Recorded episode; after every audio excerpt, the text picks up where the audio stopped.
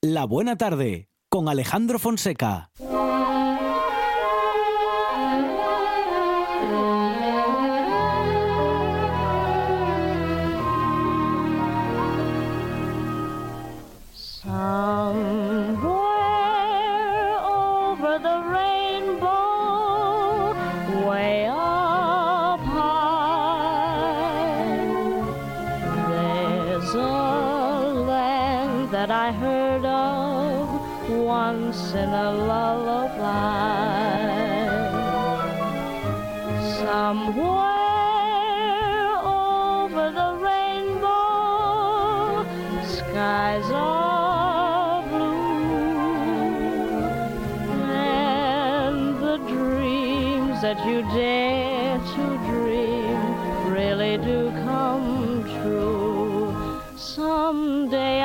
Upon a star and wake up where the clouds are far behind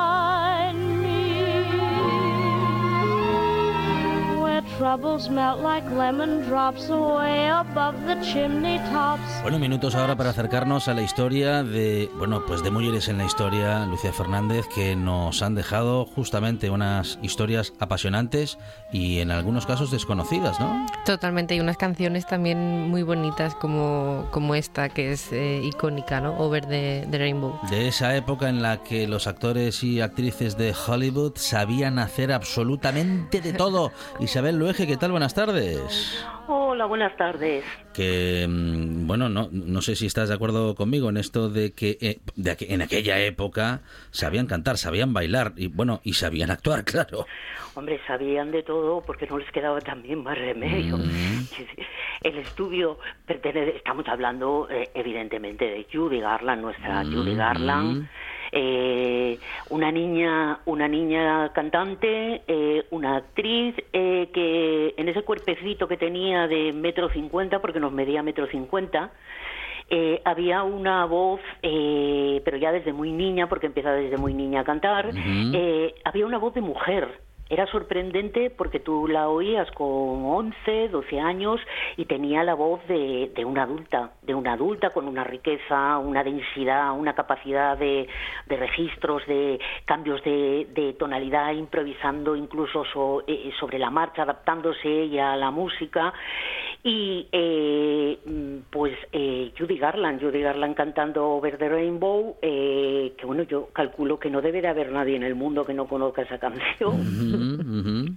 Comentábamos que, que, bueno que los actrices y, las actrices de Hollywood sabían de todo y Judy Garland sabía de todo, pero a costa de, de qué? O sea, a costa de, todo lo que, lo que tuvo que pasar y todo lo que tuvo que sufrir para llegar hasta donde llegó, ¿no? Eh, Cuéntanos un poco su historia. El, el, caso de Judy Garland, bien, es uno de los, de los casos de eh, niña estrella. Eh, eh, a la cual digamos que bueno o sea decir que tuvo una vida complicada difícil es em, em, es decir nada em, no es mucho más que eso. Eh, se la recupera es decir se la recupera en el sentido eh, mm, de biografía con, porque en 2019 eh, se estrena Judy, el, el biopic que se hizo sobre ella, interpretado por René Zellweger, y ahí es donde digamos que, bueno, aparece ya en todo su eh, tristeza y esplendor. Eh, tengamos en cuenta que Judy Garland pertenece a una época que son los años 30, 40, 50, eh, donde el sistema de estudios, ella pertenecía al estudio de la Metro Goldwyn Mayer, eh, el estudio te poseía, eras una propiedad del estudio. Si el estudio decía que estabas gorda, hmm. el estudio te ponía a adelgazar. Eh, en el caso de ella, además, que es una niña que firma contrato por primera vez eh, con 13 años, eh, la contrata definitivamente la Metro. Ella ha estado cantando desde muy chiquitita, tiene dos hermanas con las que forma un trío, las tutela su madre. Su madre las llevaba espectáculo tras espectáculo, acaban en, acaban en, California por fin y es con 13 años cuando por fin la contrata la Metro.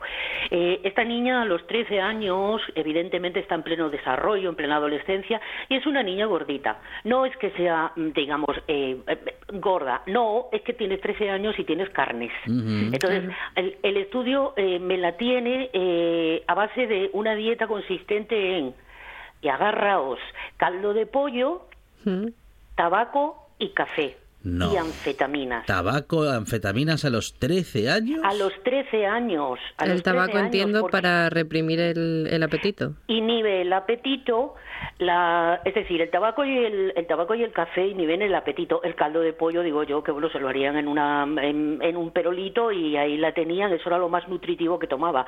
El, con el resto que se trata, que se trata, bueno, pues de que la niña esté eh, espléndida, maravillosa, pizpireta, cantando y bailando todo el santo día y haciendo cine eh, eh, y eh, claro, evidentemente esta chiquilla a la noche no cogía el sueño, eh, claro, ni para atrás, con lo cual le, eh, le daban eh, somníferos.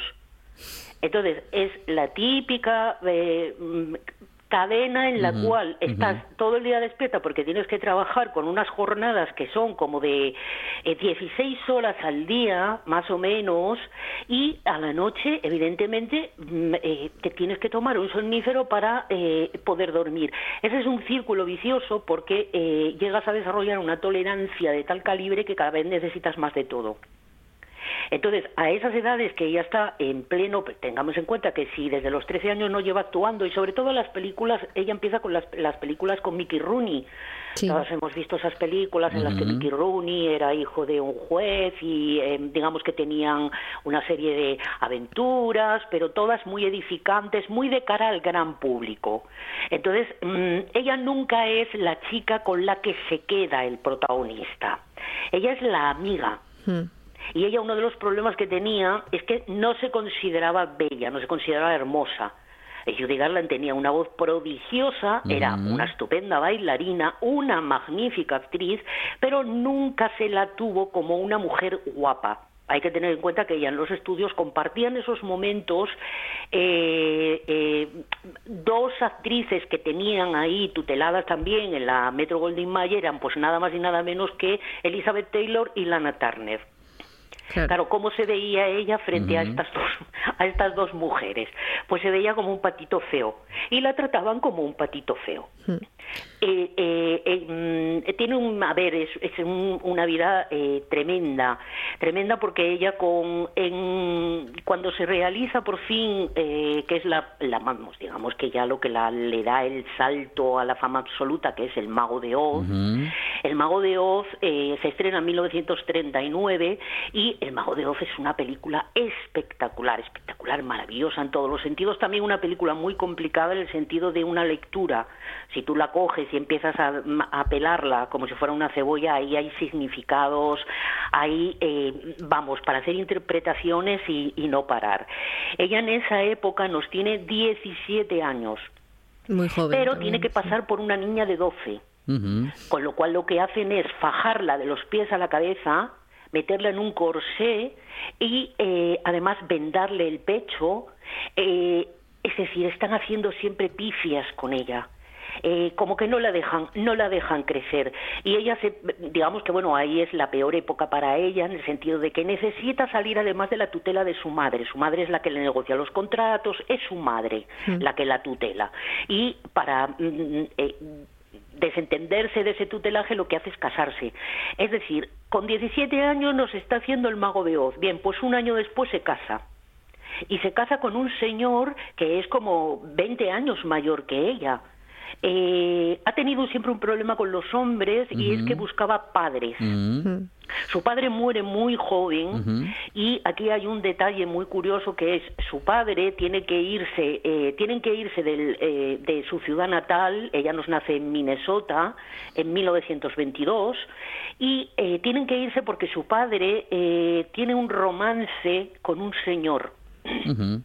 Entonces es el escándalo del pueblo y tienen que salir por pies.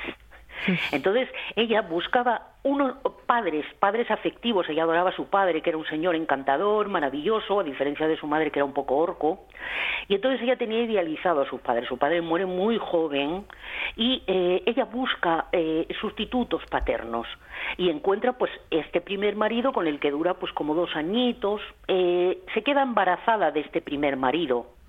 Eh, y su madre y el estudio le dicen que no puede tener ese niño, que no, que ya tendrá tiempo de tener niños. Y entonces bueno ella eh, digamos que bueno eh, la llevan y a un aborto evidentemente. Y ahí que le queda a ella él se come come de yo quiero niños yo quiero una familia yo quiero un hombre que me cuide. Y eh, tras, eh, tras este matrimonio, que le dura nada, como dos añitos y tal, eh, nos conoce porque está rodando eh, Me en San Luis, que es, un, eh, es una película musical, es un musical, vamos, grandioso, con una cantidad de dinero ahí metido, etc., y que dirige Vincent Minelli. Vincent Minelli es un director maravilloso, un grandísimo director, pero es homosexual declarado. Eh, Esa parte no lo sabía. Eh, eh, declarado, él, él es declarado. quiero decir, de hecho, de él cuenta gente que en ese mm. momento se conoció. Hay varias biografías por ahí. hay, hay gente que los trató en esa época. Vincent Minelli iba maquillado. Vincent Minelli se maquillaba. Entonces, es el primer, curiosamente, en cambio, es el primer hombre que le, le da a ella mm, un puesto como mujer. Es el, la primera, el primer director que la retrata, que la saca en esta película eh, pintada, con los labios pintados. Eso es otra, yo creo que es otra, otra metáfora. Eh, y él es un encanto, la trata con una dulzura maravillosa, eh, la cuida, la mima, la tal, la cual, y yo creo que porque él de alguna manera, bueno, necesitaba casarse en el sentido de vamos a ver, todo el mundo sí sabía dentro de lo que era el mundo de Hollywood, pero no de puertas afuera. Entonces, lo que era lo que era el público que iba al cine a ver eh, todas estas películas y lo que necesitaba era patrones edificantes. Entonces, ella se casa con él, evidentemente, porque eh, eh, está enamorada y está muy a gusto con él, muy muy cuidadita, y él porque necesita, digamos, bueno, necesita casarse, tener un estatus de padre de familia, de marido.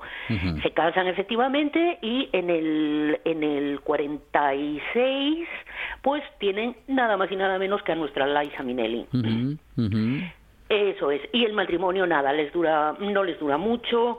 Eh, él, digamos que seguía llevando su vida, es decir, con sus amantes, y ella, eh, pues bueno, eh, tenía ese ciclo en el cual empieza a faltar a los rodajes, por las mañanas está hecho un desastre, llega al estudio tarde, si es que llega, mm. está imposible, tiene varios intentos de suicidio, empieza a ser un problema muy grande para el estudio que empieza a sustituirla y de hecho se pierde películas, pues, eh, pues eh, vamos a ver, en el cual directamente ya no le rescinden el contrato, pero sí que eh, dice, mm, vaya usted a casa, vaya usted a casa, cuídese unos días y vuelva. Mm, se cuidaba unos días, volvía, incluso se ingresaba en clínicas y demás, pero ¿qué pasaba? Volvía al estudio, había ganado a lo mejor un poquito de peso porque comía mejor, etc., pero claro, había que volver a trabajar y entonces vuelta de nuevo a las pastillas. Claro, no olvidemos tampoco que, como contábamos al principio, en, eh, ella, Judy Garland, acabó sufriendo una, una, adicción a los omníferos, al alcohol y a la morfina. pero construido a fuego lento por la, industria de Hollywood. ¿no? Bueno, en este caso, en, particular, los estudios de la Metro eh, los estudios de la Metro, pero no era no era un sistema ajeno, eh, no era una práctica ajena a cualquier otro estudio. Tener en cuenta que las anfetaminas van a ser la píldora, es la píldora de la felicidad de esos tiempos. No era nada extraño que la gente las tomase y si no recordar, bueno, a ver, los que tenemos una determinada edad, todos recordamos a, eh, en nuestra familia siempre, padre o la madre se tomaban una cosa, eran los optalidones. Los anfetaminas, las anfetaminas eran la píldora de la felicidad, se le daba a la gente para que trabajase mucho, estuviese contenta y sobre todo es tener en cuenta que es la época de la gran ya industrialización, la maquinización del trabajo, el trabajo en cadena. Entonces la gente, la gente las tomaba. La gente las tomaba porque además es que se recetaban, así como a ella le recetaban para dejar de comer, para inhibir el apetito y estar contenta y alegre y no necesitar demasiada comida, el, el tabaco y el café eso era muy, muy, muy normal en el caso de ella. Claro, evidentemente todo eso fue pasándole factura, eh, ella eh, lo mismo estaba que pesaba, llegó a pesar 90 kilos, Mm. que pesaba 38. Wow, O sea, eso es una, es- el- el metabolismo es como una goma elástica que claro está yendo y viniendo y eso es imposible. Cuando ella ya por fin le rescinden el contrato, eh, ella eh, eh, tiene ahí eh, otro marido que es un prenda, que es Sidney Love, con el que tiene dos hijos. Lorna Love y un otro niño que se llama Joseph, es el marido Bandarras que ha tenido y con el que más ha durado. En Bandarras, pues porque era un broncas, era un apostador, jugador, bebedor, etc. Pero eh, le hace de manager y ella está con él como muy contenta porque él es como muy masculino en el sentido de que la protege de "Mm, usted a mi señora ni la mire. Y ella eh, tenía, tiene, tuvieron eso, un matrimonio también muy escandaloso en su momento, de nuevo ella con intentos de suicidio, eh, etc. Y además un añadido, y es que todo el dinero que ha ganado ella, que ha sido mucho, eh, eh, eh, ha sido su marido, este, este, este Sidney Love, quien se lo administraba, eh, quien se lo administraba y quien se lo gastaba. Y ella descubre que tiene una deuda con Hacienda eh, que, que, vamos, o sea, que tiene que vender hasta la casa, arruinada absolutamente.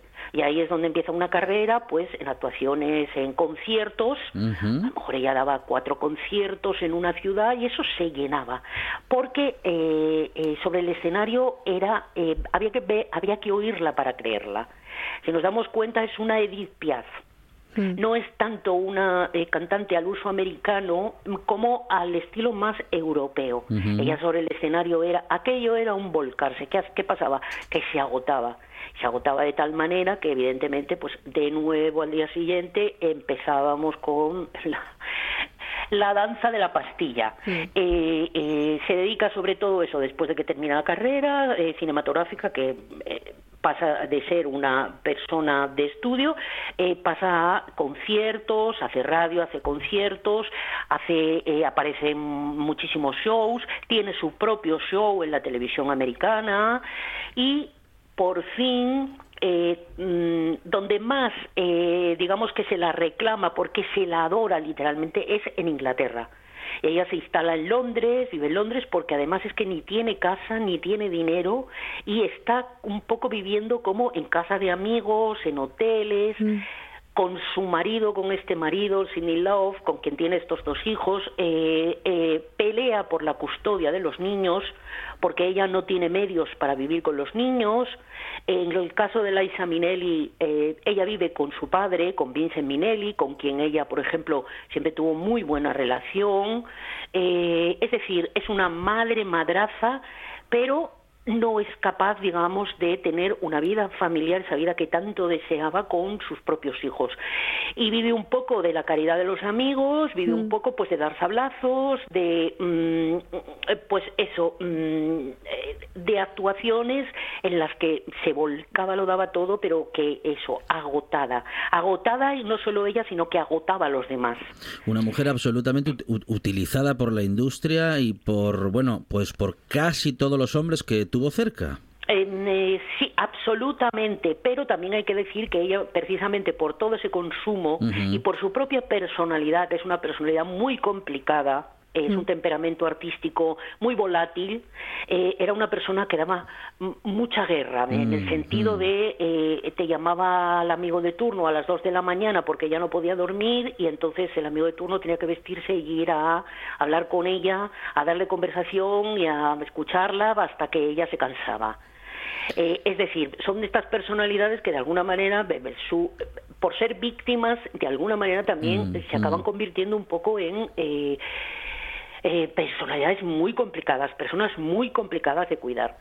Y eh, ella vuelve eh, al cine con una película que relanzó mucho su carrera eh, cinematográficamente, que fue Ha nacido una estrella, que es una grandísima película, y ese papel tan maravilloso en eh, una película que es Vencedores y Vencidos, que es la película donde Spencer Tracy es el juez en los unos juicios de Nuremberg y ella aparece en un papelito como eh, 15 minutos y se come la película eh, mm, porque es eh, es como una fragilidad, un sentimiento, una pena, un todo, eh, es arrasadora en ese sentido.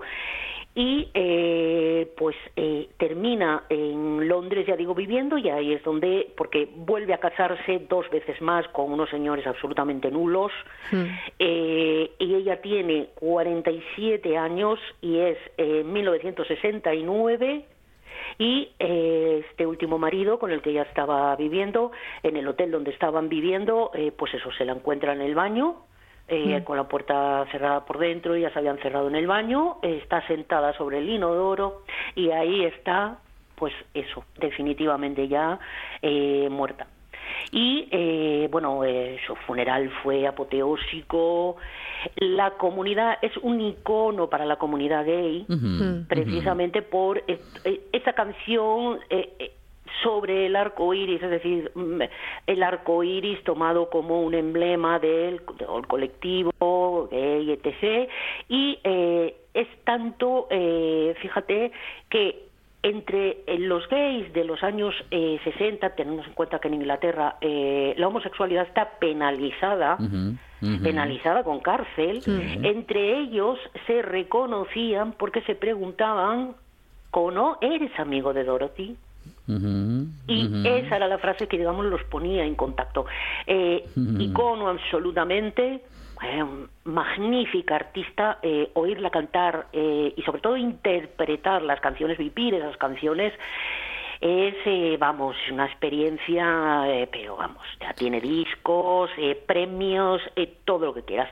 Grande, absolutamente atormentada y, pues eso, un, un producto de, de, de, su época, de la época de ese Hollywood. En relación a, lo que comentabas ahora de la, de la influencia ¿no? que fue Judy Garland para el colectivo LGTB, mencionar que es muy curioso que el mismo año e incluso la misma semana que falleció eh, Judy Garland, comenzaron las revueltas de Stonewall. Eh, justo el, el 28 de junio del 69 comenzaron las, revueltas las revueltas de Stonewall y cuentan un poco que, que, una de las cosas que se decía era que esa noche estaban de luto y que solamente eh, querían escuchar a Judy Garland. efectivamente, sí, sí, es justo, justo eh, eh, ese momento. eso es, y ellos alegan y, de hecho, bueno, digamos que los dejan un poco en paz, que los dejan un poco de porque efectivamente están de luto porque están enterrando a, a, pues, pues a Judy Garland. Hmm. ¿Tú crees, Isabel, que alguien, así claro, después de contar esta historia, ¿no? De, de, tragedia, de abusos, de, de, drogas, de una vida totalmente arruinada por, por el beneficio de, una industria, mm, ¿crees que ahora con el paso de los años, que ya estamos en otro, en otro momento, ¿no? En otro momento histórico, quizás alguien debería pedir perdón, aunque fuese de forma simbólica, por lo que se hizo con Judy Garland y con tantas otras? Es que si tuvieran que pedir perdón por lo que se hizo con Judy Garland y con 100 Judy Garland más, hmm. eh, es que no, vamos, no sabían, no sabrían ni cómo empezar. Hay que situar, yo siempre pienso y digo, hay que situar cada, cada persona en su contexto y en su momento. Eh, mm, es que claro, esto es un poco a vista y a ojos y ahora te das cuenta de la salvajada que suponía ese tipo de eh, pues ese tipo de sistema de trabajo. Es decir si hoy en día eh, estamos eh, estamos acudiendo al el productor de turno precisamente por el poder que tiene TC TC me pidió que si tenía relaciones sexuales con él me daba el papel. Imagínate en ese momento cómo era eh, eh, eh, ella contaba, contado por ella, que Luis B. Meyer era un señor que le recordaba cuando se entrevistaba con ella la entrevista, y entonces le recordaba todo el rato que era como su padre, que la quería, que arrimase el hombro sobre su cabecita y entonces le ponía la mano en el pecho para recordarle dónde tenía ella el corazón. Claro, todo eso hoy nos mm. suena mm. A, lo que es, ¿entiendes? Mm. Pero en su momento en su momento era, el, el problema es que era normal. Sí. Es lo que tuvieron que sufrir muchas ¿Y qué se hacía con qué eran las mujeres hipersexualizadas, objetos sexuales, objetos de placer masculino? Eh, eh, eh, en ese momento, quiero decir, y la valía de ella, te das cuenta además que en el caso de ella, con, e, con esos años, en esas condiciones, em, a ver, es que es muy terrible. Que pedirles perdón, es que pedirles perdón me parece hasta, hasta, hasta hasta, hasta nada, Mm. me parece hasta nada. Sí, que ya a estas alturas igual no... Igual habría que, mm, re- re- repensar cómo está ahora la industria también. A ver si ha cambiado efectiva- tanto como... Efectivamente, como y fíjate 60. el trabajo que cuesta hoy en día hacer comprender eso y hacer que eso, que sigue diciendo, oye nena, que bueno, que te senté en las rodillas y que te quejas, pues no, pa- no es para tanto, hija. Mm, Sí. ¿Sabes? Es que es muy tiquismiquis. Igual, mm, no, no, no. Pues eh, en esta época, pues imagínate, pues imagínate. Bueno, y, ha- y habiendo sido una gran artista como fue, eh, seguramente lo- habría sido incluso más grande si le hubiesen dejado ser eh, en todo en, en todo su esplendor, ¿no? Y no le hubiesen eh, exprimido como, como lo es que el hicieron. potencial de ella, el potencial de ella era enorme, pero tener en cuenta que ella viene de un mundo donde su madre la empuja al escenario, pero sus padres lo que tenían era un teatro. Tenían un teatro donde hacían cine y además daban espectáculos musicales. Es su madre la que la empuja al escenario con dos años y medio. Y entonces la niña que lo que tenía era un talento prodigioso, porque además natural, natural, eh, está acostumbrada, digamos que de alguna manera se ha acostumbrado a ser explotada, a ser explotada y ella esa explotación casi que la ve como algo normal. Normal porque no ha conocido otra cosa. El potencial de ella, bien, mm, hasta qué punto también, digamos, todo ese, to- to- toda esa cantidad de, mm, de eh, em, sustancias que ha consumido no ha eh, hecho de ella desinhibido, digamos, a la persona, porque ella era una persona em, bastante retraída, muy natural en el momento en que salía al escenario y demás, pero ella lo pasaba muy mal antes de salir al escenario. Es decir, ella se forja sobre un escenario, está acostumbrada a los focos, está acostumbrada a ser adorada, aplaudida, porque cuando sale al escenario es Dios. Y entonces no sé qué hubiera ocurrido, digamos, si ella se le hubiera, se la hubiera dejado mm, mm, ser lo que hubiera querido ser. Porque a lo mejor ella lo que quería era cantar un día y retirarse el resto del tiempo. No hubiera querido estar con ese ritmo de trabajo porque no podía con él. Eso es muy típico de personalidades muy sensibles, personalidades muy complejas, muy complicadas. Que esta niña, con unos cuidados, con una terapia adecuada, con una familia estructurada, tanto por cuando ella era niña como cuando después ya fue madre, hubiera sido distinta, sí, hubiera sido más feliz, sí, probablemente sí, pero yo no sé si hubiera sido la Judy Garland, es decir, que, te daba, que te daba tres horas de un concierto y, aquel, y acababa en el suelo cantándote Over the Rainbow llorando prácticamente. Claro, pero es, es- que es muy duro pensar que, que se convirtió en lo que conocemos hoy por, por todos esos abusos, Es, ¿no? Y es todas que esas es la parte de, porque si te dices, eh, tú dices Judy Garland y la gente dice el mago de Oz. Claro. El mago de Oz y luego los que han visto la película esta, repito, y lo, bueno, los que saben un poco, digamos, que tienen un poco de, de idea más o menos del cine y sobre todo lo que es la, trans, la, la, la, la historia detrás de los, verdaderamente de los decorados y de los focos, eh, tú la asocias inmediatamente con eh, la niña eh, la niña maltratada, la niña explotada, la niña con una vida complicada. Además, es una mujer que ha estado en los periódicos siempre, en las revistas de cotilleos. Quiero decir, su vida ha sido, pues claro, eh, evidentemente mm, de dominio público. Y no nos engañemos, las noticias sobre determinadas estrellas y determinados personajes funcionan mejor con escándalos que sin ellos. Por desgracia. Eh, eh, sí, mira también un poco la carrera, cómo es eh, eh, Liza Minnelli, el caso de Liza Minnelli. ¿Cómo es la vida de Liza Minnelli? Liza Minnelli ha estado siempre asociada también a problemas de salud, escándalos, matrimonios. Eh, ahora está un poquito menos en el escaparate, pero también ha sido, digamos, ha heredado, ha heredado de su madre y ha heredado de, de su padre parte viene en los genes, parte viene en la educación, parte viene en lo que has vivido y en el caso de en el caso de ellas eh, pues yo creo que son eso primero por mujeres, segundo por por terriblemente sensibles dedicadas al espectáculo y eh, no son amas de casa luz, son mujeres funcionarias. Mm, mm, es mucho más complicado que todo eso. Yo en el caso de ella di- diría, pues eso, y en el caso de Judy Garland sobre todo, desestructuración absoluta y total, nada lo que agarrarse.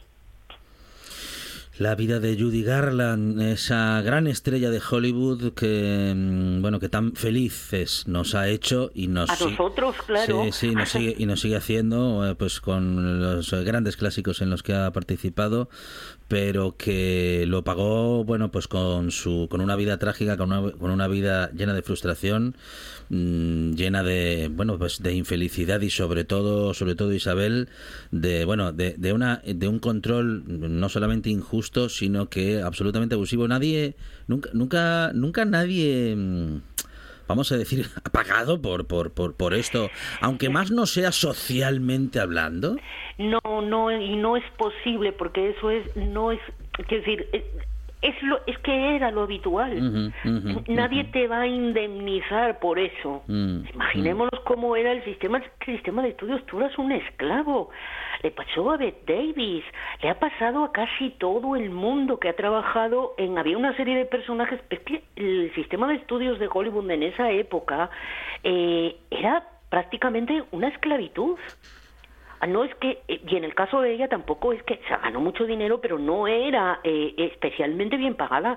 La gente ganaba mucho dinero, pero repito, los, contratos eran leoninos. A ti en el contrato el, estudio te ponía qué podías y qué no podías hacer, cuándo quedarte embarazada, cómo casarte, cuándo casarte, qué tenías que comer, cómo tenías que vivir. Eh, son contratos prácticamente de esclavitud. ¿Qué nos han dado acá? Cambio? Pues claro, joyas cinematográficas, pero volvemos a lo de siempre. Eh, no, es tan, no es tanto una cuestión de eh, me tienes que indemnizar por esto porque me has maltratado. Es que ¿a quién denuncias? Claro, a una industria. ¿A quién denuncias? sí, que existe, por supuesto, y toda una corriente, y posteriormente se han escrito, repito, biografías de tal, de muchísima gente, que es que las ha pasado canutas con los estudios. Eh, a poco que fueras un, mínimamente y te dieras cuenta de que eras un esclavo del estudio, pero claro, a cambio, ¿qué tenías? La adoración del público, el ser una estrella, el estatus de estrella. Mm. Ojo, que era muy importante. Eh, y a cambio le pertenecías en cuerpo y alma al, al estudio. Era un sistema, pero claro, legalmente eh, no tienes por dónde cogerlo. Otra cosa es la compensación a estas alturas, además, en las cuales se está pidiendo, digamos, pues bueno, pues, porque se han cometido una serie de tropelías, pues no solamente eso, sino abusos sexuales, por supuesto que los hubo, por supuesto, pero ¿a quién se los reclamas hoy en día?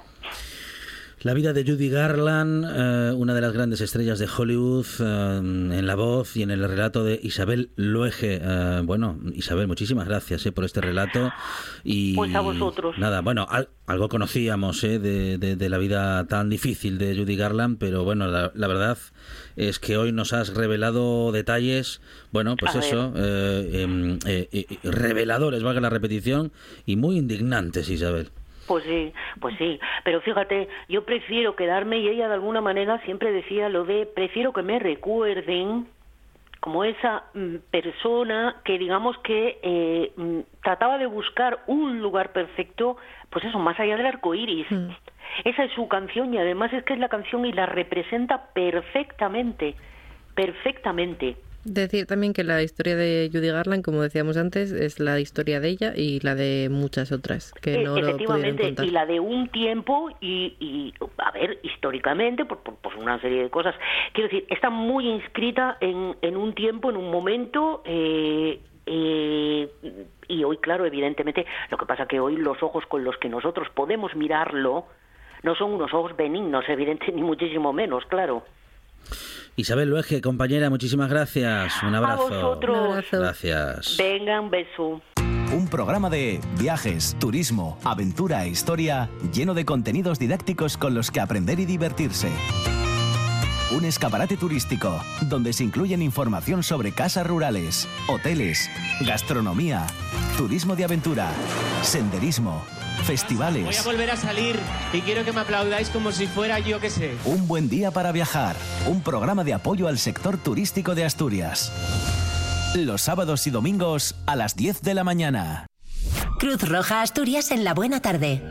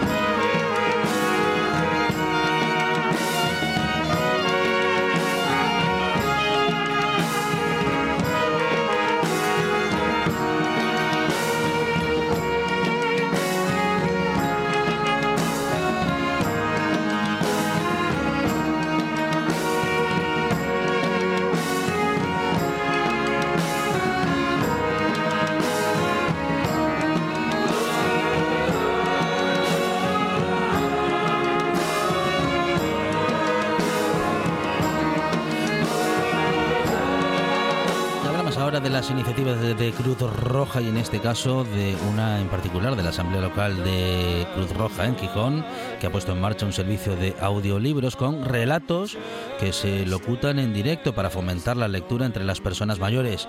Y fíjese las vueltas de la vida, cómo nos lleva esto a hablar una vez más con nuestro compañero y amigo Rafa Testón. Rafa, ¿qué tal? Buenas tardes. Buenas tardes, encantado bueno, aquí. Hoy, hoy no, no como recomendador de libros, pero sí como, como voz que nos acerca a la lectura y que en especial lo hace con aquellas personas que se bueno que sean parte de este programa de Cruz Roja, Rafa.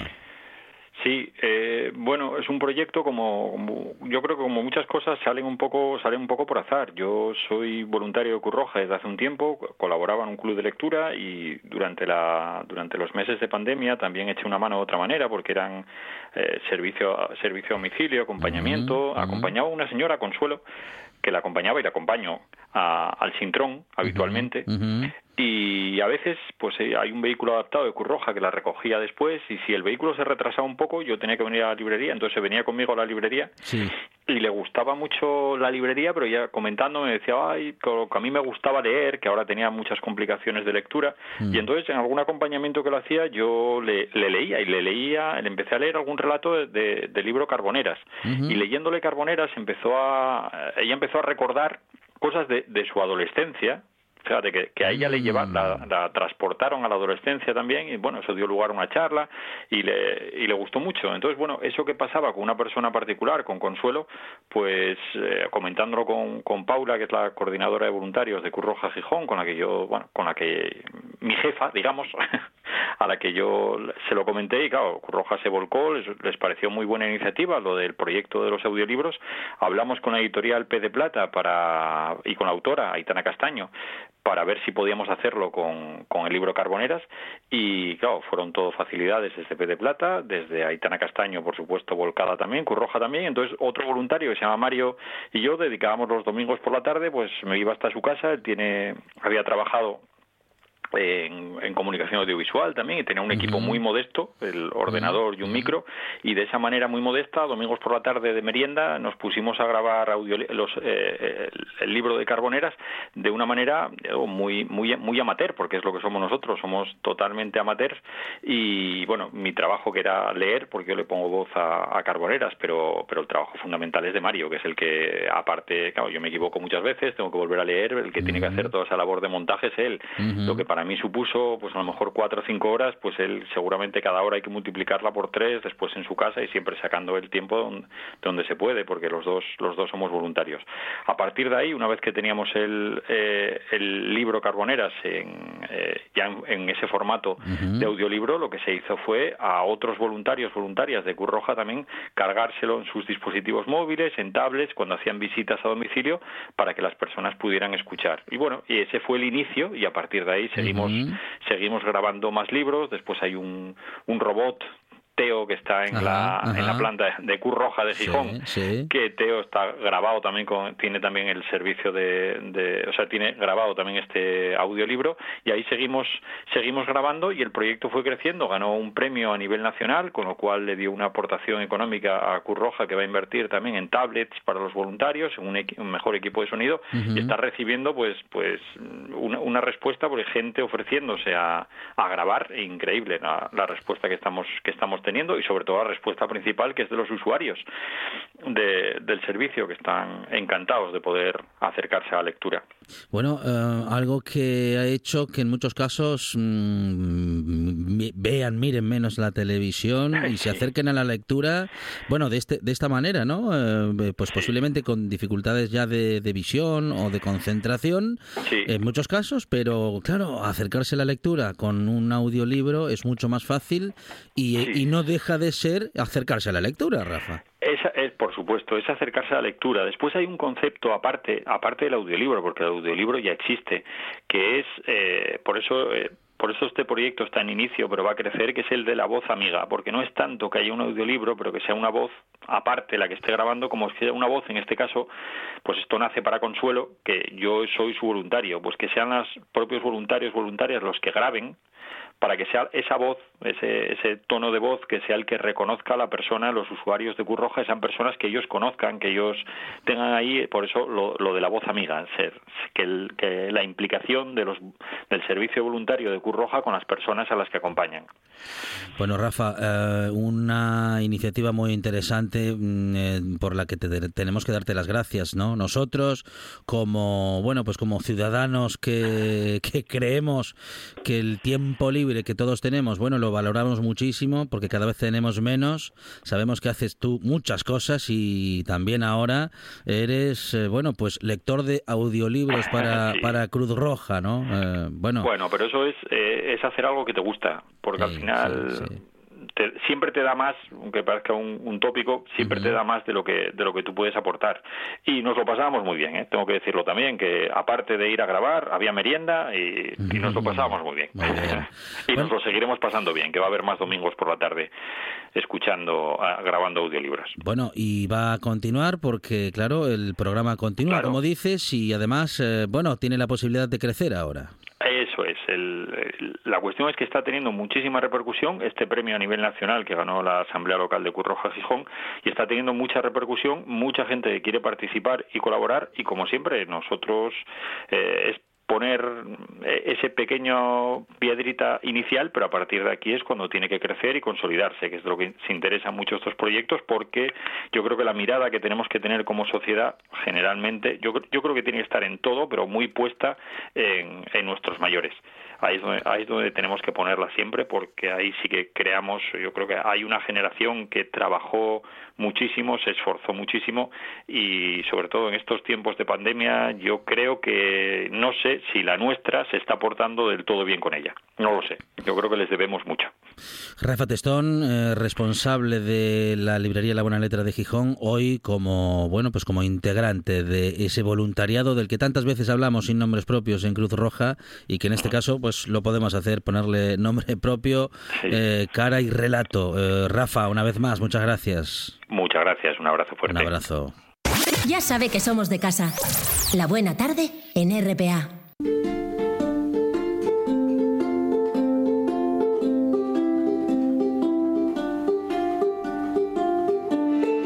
Dende el aledaño Astura la Astúrica Augusta alcuéntrase el Castúo, el montañés o la Fala. Dende los godos a la francesada, el mirandés y el sanabrés van percorriendo el camín que taracen los ríos Nalón, Sella, Ebro o Duero. Aliente mil regatos de una lingua milenaria, la asturiano.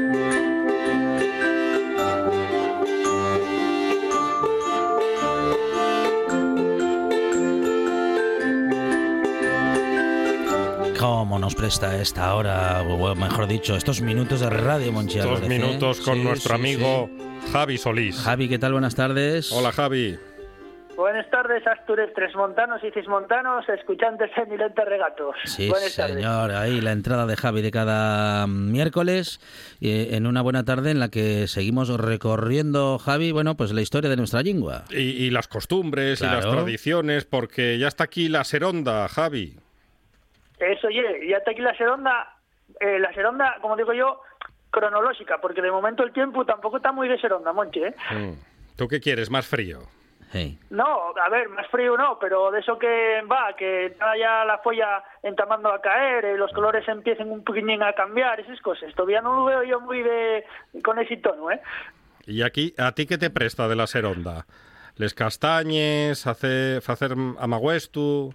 ¿Qué te presta? Eh, pues, eh, eh, bueno, eh, la Maguestu prestando muchísimo y otras de las cosas que me presta mucho es el San Martín o la Matanza, que Ah. entama también eh, el mes que viene. Mm. Hay, hay sitios en, en que lleguen más adelante, pero eh, entama el, en este mes de, no, en el mes que viene. Por eso llega San Martín, porque el día 11 de Payares o de noviembre y el día de San Martín. Entonces conoce como San Martín y Matanza por eso. Y se necesita frío. Sin frío no se hace el San Martín. Claro. Eso, eso oye, no, digo decirte que el San Martín eh, cada vez va más para los meses, eh, para final de año o para el mes siguiente, eh, a pasinero, porque no hay frío. Pero ¿qué pasa? Que esto eh, antes no era así en Monchi, y era de otra manera. Entonces ya este mes de que viene ya estaba muy frío y, y podía hacerse en la matanza, pero es verdad que cada vez se faen mucho más tarde. Bueno, el que fae la matanza, que ya eh, no son muchos casos les que, les que faen la matanza. Ya. ¿Y, y qué más? ¿Qué, qué más puedes decir de, de esa seronda que recibe unos cuantos nombres en Asturias? Eso, oye, la seronda o en otros sitios se conoce, conoce como el, el en la zona de Onavia, o el otoño, en castellano el otoño, hay una montón de nombres. Sí, la seronda y más propio de eso, de la zona central oriental de, de Asturias. No, yo iba, iba a comentar pues eso, que dos de las características de la seronda son eh, los amagüestos y el San Martín. Entonces, eh, si queréis, entamamos el amagüesto un poco. Vale. Muy bien. Muy bien. El, bueno, el amagüesto. Sabéis que, bueno, que eh, dos, son dos elementos sí, muy importantes en la, en la vida tradicional campesina, eh, que son la castaña y la sidra, ¿no? Eso ya, vamos, eh, es fundamental. La castaña como el alimento básico y la sidra como la bebida tradicional y, y donde hay muchos ciegos para acá. Eh, ¿qué, qué pasa? Que, bueno, antes de hacer el amagüesto sabéis que hay que salir a apañar, tanto la manzana como, como las castañas. Sí. Y eh, lo de pañarles castañes y una actividad, pienso yo, que es muy guapa para los niños y para las niñas de las escuelas, que no sé si se fae, porque lo que sí se fae en esas escuelas que veo yo de un tiempo para acá son amagüestos, ¿no? Eso sí que se, se están haciendo, pero lo que es que los niños conozcan de dónde vienen las castañas y cómo, bueno, pues ir a pañales y tener un poco la recompensa de tener el fruto y después comerlo, pues eh, yo, yo creo que es una actividad importante para los niños. Y aparte que no hay que ir a muy muy allá porque tenemos castañales eh, vamos a la puerta a casa. Sí, sí, tenemos en todas partes, Javi. eso ye eso ye entonces lo del amagüesto en las escuelas está muy bien pero tenían que ir un poco más allá y meter a los niños ahí ese, esa cosa esa, esa labor de ir a pañar castañas que, que es muy guapo y además es muy entretenido. Y los pas también tenían que hacer un poco para en los fines de semana eh, ahora en la seronda por ello también pienso yo Sí. Pero que no se metan en, en las fincas, que les castañes que caigan en la No, pero- carretera, esas que caen en la carretera, que, que las cojan. No, pero, pero hay castañares que no hay falta ser eh, privados. Ahí, porque que en Asturias ahí, vamos, a barullo, no hay falta meterse en la propiedad de nadie. No, no, Monchi, eso, eso está claro. Ya. Eh, nada, y bueno, lo que vos decía, que los, los magüestos o guapo que los magüestos o amagostos, lo que guapo que tiene también es cuando a la ayuda vecinal, ¿no? Cuando uno pues eh, mallaba sidra, lo que se hacía ayer era pues eh, llamar a Andecha a los demás vecinos, entonces colaboraban y después se hacía pues eso, un amagüesto y convidábase a, a que hizo la labor eh, de mallar pues a castañes y sidra dulce o sidra del duerno. Del Duerno. ¿A ti te gusta la sidra dulce? Es que es, Eh, es golosina la sidra dulce. Pero peligrosa, gústame, pero- es muy peligrosa. Gústame, pero iba a decirte que, que gusta, yo creo que la sidra dulce gusta más a los que no son sidreros. Ah. Porque como tiene ese sabor dulce y demás, parece que ellos entra, o gusta a ellos más y, y maten, más, maten más por ello. Yo a mí gusta sí, la verdad que un vasín de sidra dulce Sí. con un curucho de castañas presta, pero bueno, tampoco oye que eh, gusta más la sidra tradicional, Muy bien. con un poco de alcohol ya. Un, Sí. un vasín, porque Bueno. claro, si tomas un vasín y Claro. luego otro, Un- Sí. Eso, y eh, otro, pero, y otro, sí. vas a acabar charlando con Roca, seguramente. Pero ¿sabéis qué pasa? Que, Mm. que- sí, ¿sabéis qué pasa? Pero que las castañas tienen la propiedad eh, eh, contraria, Monchi. Ah, ah, ah, ah. Ah, entonces ah, ah, O sea que se equilibra, ¿eh? Eh, claro, sí, sí, sí, sí, sí, Ah, sí. mira las qué castañas buena- tienen la propiedad contraria. Fíjate qué combinación más ideal. Es- hombre. está todo pensado. Por, por eso no vos paséis de comer castañas y no bebáis sidra dulce y no bebáis sidra dulce. Mm. eh, Hay que decir, o, o y no comáis castañas, que, que eso lleva mala combinación. Muy bien.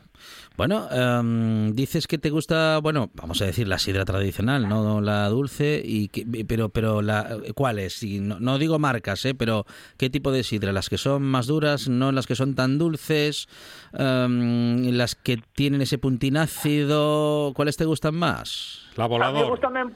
Poco más, no, la de volador no. A mí me gusta un poco más eh, eh, lo que va un poco más ácido.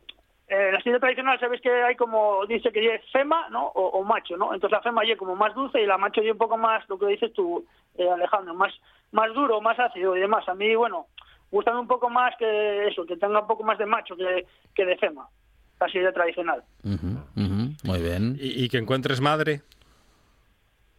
Eh, es- bueno, la madre, la verdad, es que antes y era una propiedad que, Sí. si te das cuenta, cuando los chigreros baten la botella, y era porque antes tenía mucha madre. Y Mm. entonces eso lo que se hacía, intentaba hacerse y era que se desficiera para, pa, bueno, para pa no tenerlo. Pero ahora ya eh, no se ve mucha madre, a no ser que, no sé, la, la botella Sira lleve mucho tiempo eh, sin consumir y demás. Parece que, que eso cambió, creo yo. Y además viene bien para hacer buen vinagre, la madre. sí, sí, y es verdad, y es verdad. Y bueno, como os decía, si queréis eh, comentamos un poco de San Martín o la matanza, que, Claro. que lleva todos los elementos muy característicos de la seronda, ¿no? Bueno, lo vamos a tener que hacer la próxima semana eh, bien. porque Hacemos una segunda parte. Hoy no nos da tiempo a todo, Javi, ¿eh? Parece bien, parece bien. Eso oye. Javi Solís, historiador, eh, farturrutero y también amante, claro, de nuestra lengua y de su historia. Y con él hablamos también de nuestras costumbres, porque eh, culturalmente hablando todo ello está relacionado y lo contamos en esta buena tarde, claro, con gente que sabe mucho sobre todo ello, como nuestro querido amigo Javi Solís. Javi, gracias. Un abrazo. Muy bien, gracias. Un abrazo, adiós, adiós. Y con este último relato, Monchi Álvarez, llegamos al final de nuestro programa, pero no hay ningún problema, ¿eh? porque despedirnos hoy no quiere decir que no regresemos mañana, claro. Mañana, a partir de las 4 de la tarde, aquí en RPA, muchas más historias. Más buena tarde. Y más radio.